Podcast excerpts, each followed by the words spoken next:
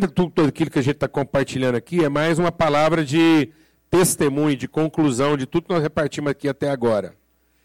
E meditando sobre esse texto, eu queria muito repartir isso com os irmãos.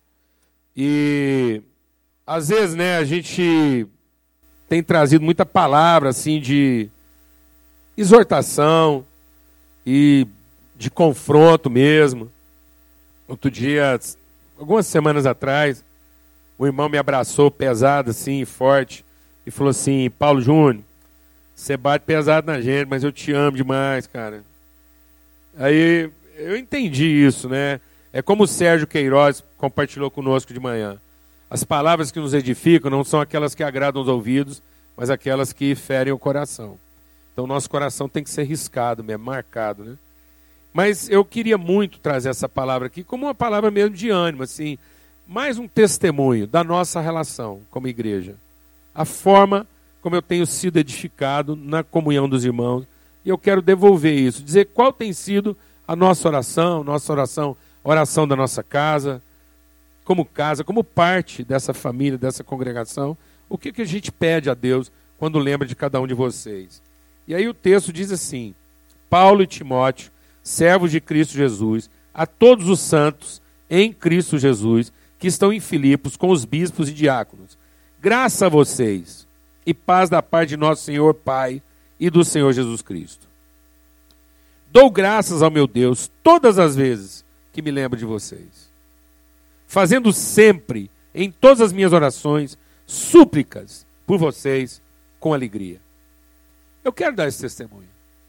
A gente a gente comunga muitos desafios, muitos. Eles são frequentes. Às vezes uma enfermidade, uma perda, uma dificuldade, uma família que está sofrendo, separando, toda semana. Toda semana a gente enfrenta lutas, de alma. Mas, quando a gente lembra do povo, da congregação, de tudo que nós temos vivenciado aqui, a gente se lembra com profunda alegria. Eu estou no ministério desde que eu tenho. Na verdade, eu, eu, eu entendi o chamado de Deus para minha vida muito novo, com 15 para 16 anos de idade. Fiz faculdade, trabalhei como engenheiro, eu tive minha, minha e tenho minha, minha é, minha definição profissional. Profissionalmente, eu sei qual é minha área de atuação. Mas aquilo que é a minha vocação foi muito cedo.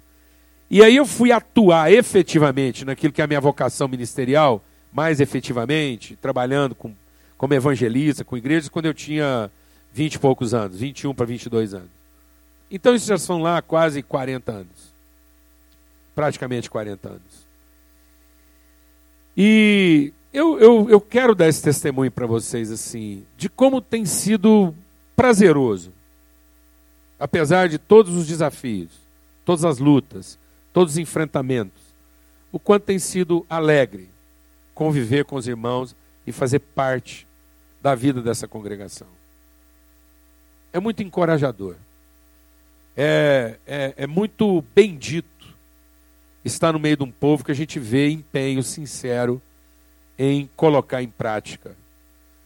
É verdade que nem todo mundo tem essa, às vezes, essa disposição. Mas nós temos sido testemunhas dos esforços, de quantas pessoas têm. Então, sempre que a gente vai orar, sempre que eu vou orar pelos irmãos na igreja, é com muita alegria. É bom falar de vocês quando eu estou longe. É bom falar do que a gente tem vivido aqui. Sabe quando você pode compartilhar com alegria e, e você, você não quer esconder nada? Eu tenho amigos que às vezes estão no ministério, eles quase pedem desculpa para falar do povo deles. Conheço muitos pastores que estão sofrendo o povo que pastoreiam.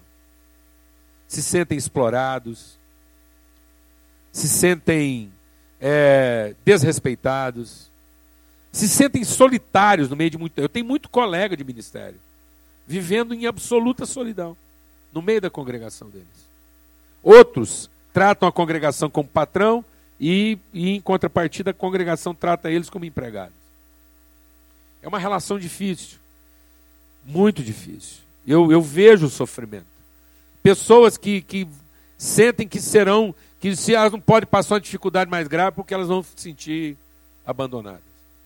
Conheço muitos pastores que hoje estão, estão tentando construir e estão preocupados com o futuro deles, porque sabem que na sua dificuldade ou na sua velhice vão ter que correr por conta. Mas eu quero dar esse testemunho a respeito da vida dos irmãos, da honra que a nossa casa recebe, da, da singeleza, do cuidado, da, do empenho, da verdade. A gente sempre compartilhou de tudo com, com cada um aqui, com a vida. A nossa vida sempre foi comungada, em todos os seus aspectos. Nas coisas que davam certo e também, principalmente, em tudo que deu errado. Muitas coisas deram errado. Muitos problemas, muitas dificuldades. A gente, como qualquer outra família, nós não somos diferentes de ninguém. Mas graças a Deus, com muita alegria, a gente pode orar uns pelos outros com alegria e saber que há honra, há respeito, há socorro, há vontade de ajudar, de participar. Então, esse texto traduz muito bem isso. E Paulo está dizendo: eu, eu, eu sempre dou graças. É sempre com alegria que eu oro por vocês. É sempre com gratidão no meu coração que eu me lembro de vocês.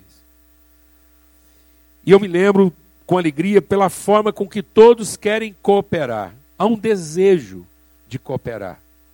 Eu queria muito dar esse testemunho e dizer há um, há um, há uma vontade, cada vez mais, dia após dia, alguém aparece dizendo: Eu quero cooperar. Ainda agora mesmo, uma irmã veio compartilhar comigo de uma crise conjugal.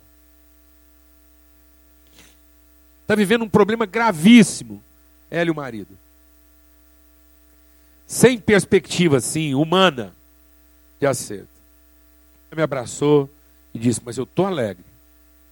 Eu estou em Deus. Estou encarando isso tudo com esperança, com dignidade. E mais, eu quero cooperar. Quero que a minha vida tenha sentido na vida de outras pessoas. Meu Deus. Meu Deus, uma coisa é você enfrentar um problema e a pessoa está murmurando, lamentando, tentando culpar alguém, achar um responsável, se sentindo uma pessoa injustiçada na vida. E outra coisa, é o mesmo problema, é a mesma dificuldade. E a pessoa dizer, mas eu não vou retroceder. Eu quero encontrar o propósito de Deus e a vontade de Deus no meio disso tudo. Aleluia. Vamos aplaudir o Senhor Jesus por isso. Maravilhoso. E aí, ele diz assim: pela vossa cooperação, tendo por certo isso mesmo, que aquele que começou boa obra em vocês vai aperfeiçoá-la até o dia de Cristo Jesus. Então a nossa alegria é isso, porque a gente está vendo que todos aqueles que creem, todos aqueles que entendem que nós estamos aqui dando graças a quem? A graça seja dada a vocês e que venha sobre vocês a paz da parte de Deus, quem? Deus quem? Nosso Pai. Nosso Pai. Essa é a certeza que somos família de Deus. Não somos os devotos de Deus. Não somos os louvadores de Deus. Não somos os serviçais de Deus. Somos a família de Deus. A casa dele, a gente dele. Somos gente de Deus. Casa de Deus, família de Deus. E ele, como um pai dedicado, zeloso, diligente, crente. Nós temos um pai crente. Nosso pai crê crê que Ele vai dar conta de nós. E que Ele não vai desistir de nós. No nosso último fôlego, faltando alguns segundos para faltar o ar. Se Ele não deu jeito na sua vida, lá no seu último suspiro, Ele, como Pai zeloso, estará junto de você com o Espírito Santo, colocando um anzol no seu nariz, para não deixar que o abismo das trevas arraste você para as profundezas. E como diz Jonathan Edwards, nem que seja pendurado no fio invisível da misericórdia de Deus. O abismo do inferno não vai nos tragar. Porque ele começou e é ele que vai terminar. E ele não tem o pudor de nos agradar. Como um pai, o que for preciso ele tirar, ele vai tirar. Vai tirar tudo aquilo que nos atrapalha. E se vai enfiar uma coisa na nossa vida, que a gente de boa vontade não ia querer ter isso fazendo parte da nossa vida. Ele vai enfiar seu menor pudor. Amém, meu irmão? Porque Ele nos ama. E só tem um jeito de eu não sofrer de maneira bendita essa disciplina maravilhosa e eficaz da ação de Deus na minha, na minha vida. Eu, de sã consciência, não é nem no momento de raiva, porque às vezes no momento de raiva você pode falar isso, mas na sua raiva Deus não leva nada em consideração. Mas se você, calminho da Silva, calmo, calmo, sem raiva, nada. De maneira lúcida e clara, você disser assim: Eu não sou filho de Deus, o meu pai é o diabo. Aí pronto. Mas você tem que falar isso calmo. Não pode ser num momento de raiva. Você tem que estar totalmente lúcido. Você não pode ter bebido. Você não pode ter brigado com a mulher. Você não pode ter sido acochado por um credor. Não. Não foi porque você alguém bateu o seu carro. Não, não, não. Você está assim calmo, dia bom, tranquilo, temperatura agradável, não está fazendo calor nem frio. Você está ali de boa. De repente você fala assim: sabe uma coisa? Eu sou filha do capeta e Deus não é meu pai. Aí é talvez. Talvez. Há uma chance. Mas eu vou falar uma coisa, mano. Sendo filho de Deus, você vai sofrer todas as disciplinas que um pai, porque você não é bastardo. Porque só haveria um jeito da gente ser poupado, é se nós fôssemos bastardos. Mas como você não é bastardo, Deus é nosso Pai, revelou isso em Cristo Jesus. Ele começou, ele vai terminar. Glória a Deus. Essa é a nossa convicção. E aí, ele diz assim: Tenho por justo pensar isso de todos vocês. Eu penso isso de todo mundo. Glória a Deus. Penso isso de todo mundo. Penso isso de todos vocês porque vos retenho no meu coração, pois todos vocês foram participantes da nossa graça. Que alegria, amados. Que alegria poder reter cada um aqui no coração. Poder ter o testemunho, a lembrança, sabendo que nós somos participantes da mesma graça.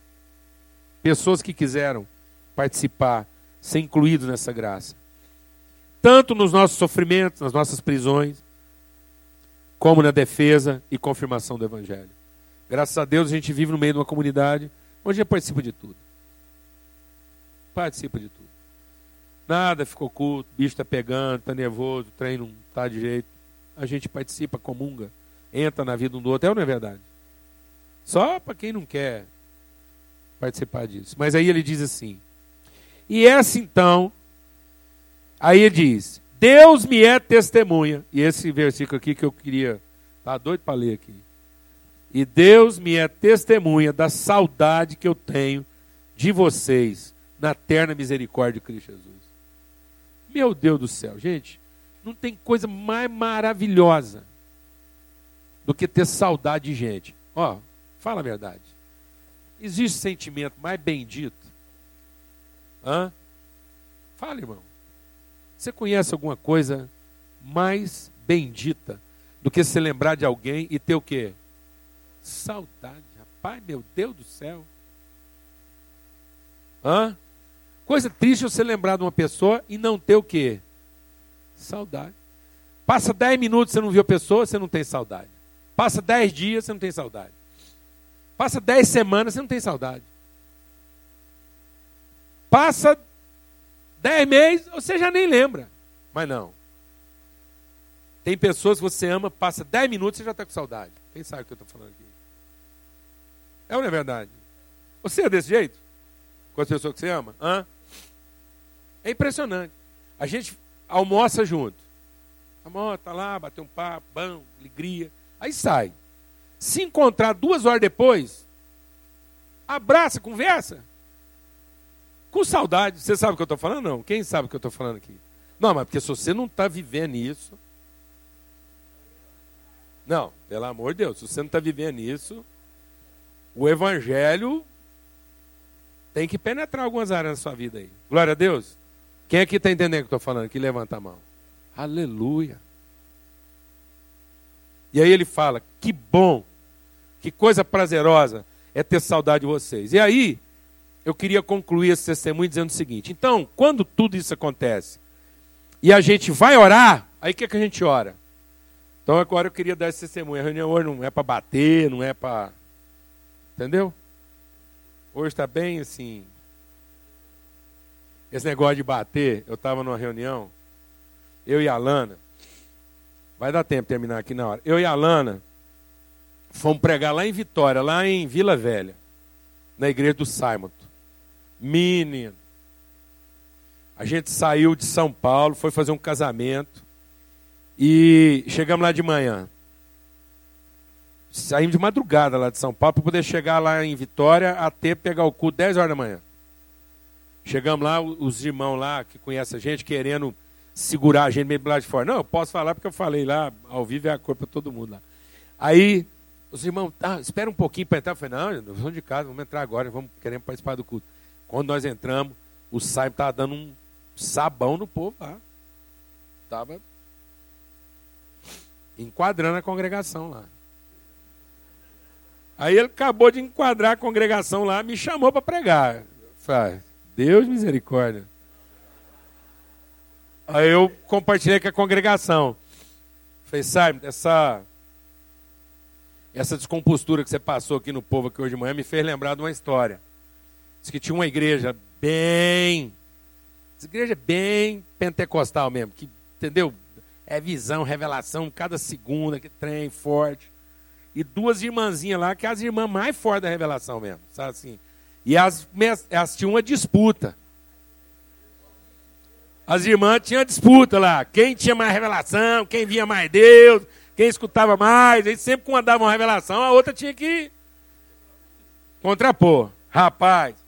Aí um dia lá, o culto lá e tal, a irmã levantou e nervosa.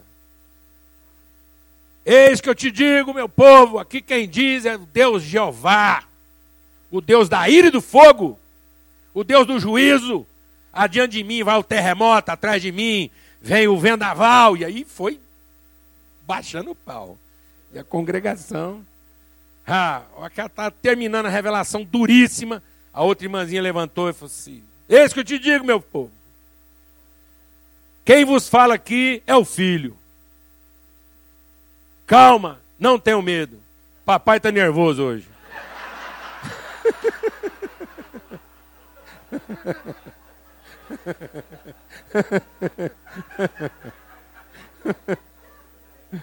Calma. Não precisa apavorar, não.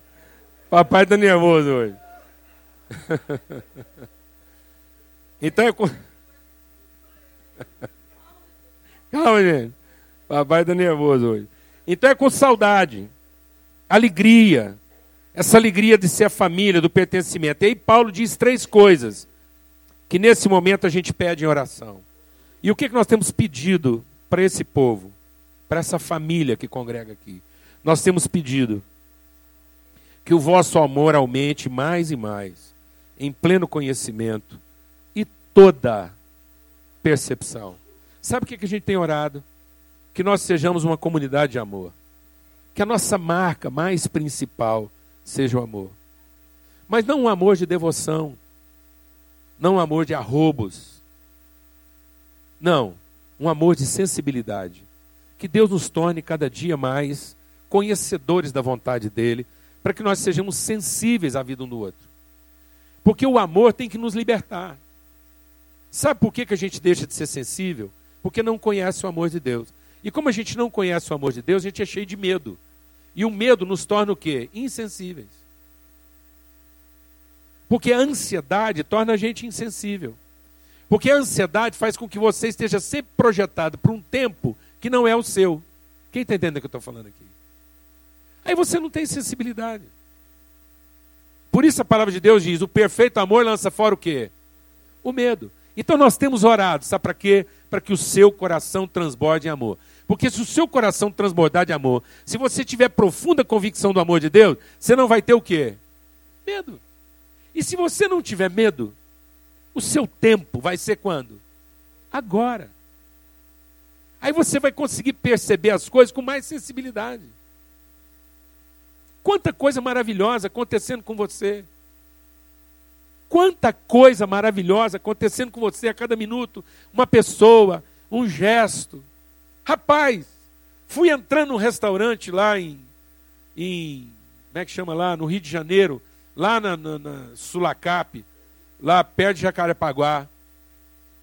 O cara foi falar, vou te levar ali para comer o frango maravilha. Eu falei, vamos lá comer o frango maravilha. Rapaz, que eu cheguei lá, Deus é pai. Que frango, rapaz. O acompanhamento do frango era maionese, do jeitinho que eu gosto, maionese de pensão. Aquela que é mais batata que qualquer outra coisa. Sabe que é trem? Ah, tirei uma foto, mandei para Bebel, para os meninos. Falei assim, olha o tanto papai do céu ama aqui. Vou comer maionese aqui fresquinha que alegria. Mas na entrada do restaurante, um cara moreno, um negro lindo, bonito, reluzente, grandão, segurando uma travessa de queijadinha. Olha a providência de Deus. Lembrei o tanto que a Alana gosta de queijadinha. Bracei o homem. Não, rapaz, trocamos figurinha ali pudemos abençoar a vida dele. Saiu de lá. Quando eu estou saindo do restaurante, o cara me chamou. Falei, vem cá. Apertou minha mão, deu um abraço. Eu tinha falado para Deus abençoar a vida dele. Ele me chamou na saída do restaurante para falar: Deus te abençoe, vai com você. Por que, que a gente perde a sensibilidade, amados? Sabe por quê? Porque estamos com medo. Medo que não vai dar tempo, medo que não vai dar conta, medo que não vai dar certo. O cara já vai no restaurante com medo da comida não tá boa. Já sai de casa com medo de não achar vaga. Que conversa, companheiro. Não achar vaga, você dá uma volta. Quem sabe você vai encontrar uma coisa na volta que você deu. Pelo amor de Deus, eu quero te falar uma coisa. Só existe uma coisa absolutamente pontual nessa vida. Sabe o que é o mais pontual nessa vida? Acidente. Acidente é de uma pontualidade desgraçada um desastre acontecer, ele é pontual. Ninguém chega atrasado nem adiantado para um acidente. Um acidente, quando acontece, todo mundo chegou na hora. Então, meu irmão.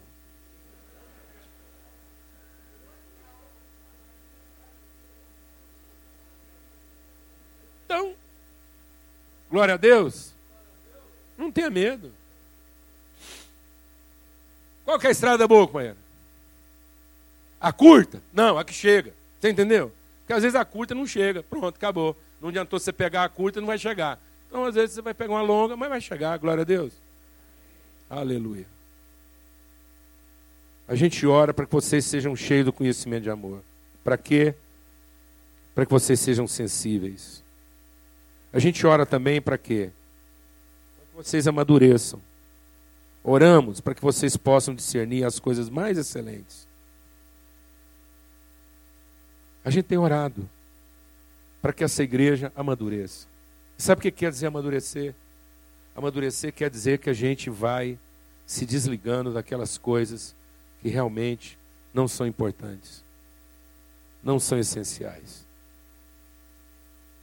Uma vez perguntaram para o Miguel Ângelo, uma vez perguntaram para o Miguel Ângelo, qual era o critério que ele usava para esculpir tão bem? Por que, que as esculturas dele eram tão detalhadas, tão, tão ricas de detalhes e tão perfeitas? Esculturas em pedra. E foi simples. Eu pego a pedra e vou tirando tudo que não é necessário. Amém, irmão? Glória a Deus. Há algo dentro desse bloco de granito que é perfeito. E se a gente tiver maturidade, Deus vai tirar da nossa vida tudo que não é necessário. E vai sobrar uma obra perfeita. Isso é maturidade. Maturidade é desapego. Sabe quando você percebe que está amadurecendo? Quando você não quer ter mais o controle. Glória a Deus. Se você estiver cheio de amor, você vai ter sensibilidade. Se você estiver cheio de conhecimento, você vai ter o que? Sinceridade. Sinceridade. Você vai ser uma pessoa é, é, plena, plena, íntegra, completa. E por último, ele diz: Eu oro para que vocês sejam cheios de fruto fruto da justiça que vem por meio de Jesus Cristo, para a glória e louvor de Deus. A gente ora para que haja essa, esse conhecimento do amor, para que haja esse discernimento e para que haja fruto. Nós temos orado para que a sua vida seja frutífera, para que não seja uma vida de eventos, para que não seja uma vida de agenda, mas que seja uma vida de materialidade, de efetividade que o fruto maior de tudo que você faz na sua vida seja gente e não coisas. Para que no término da sua vida você possa olhar para a sua vida e diz e dizer minha vida significou gente. Gerei pessoas. Enchi o mundo de gente. Dei à luz pessoas. Então Deus quer te dar sensibilidade. Deus quer te dar integridade. E Deus quer te dar efetividade. Para que o seu esforço não seja infrutífero. Tem tanta gente trabalhando, se esforçando, e sem fruto. Sozinhas. Sem gente para cercá-las. Parece que tem pessoas que quanto mais elas se esforçam, mais sozinhas elas ficam. Então qual o sentido de todo esse esforço? Se o meu esforço não resulta em gente, se o meu esforço não produz filhos, amigos, famílias, de que adiantou me esforçar? Então o conhecimento de amor vai me tornar o quê? Sensível. Amém? O discernimento vai me tornar uma pessoa o quê? Madura. E a submissão a Deus vai me tornar uma pessoa o quê? Frutífera. Então nós queremos dar esse testemunho de afeto pela igreja. Quero te dar esse testemunho. Quero testemunhar nessa altura da minha vida o prazer que tem sido, a alegria que tem sido caminhar com vocês.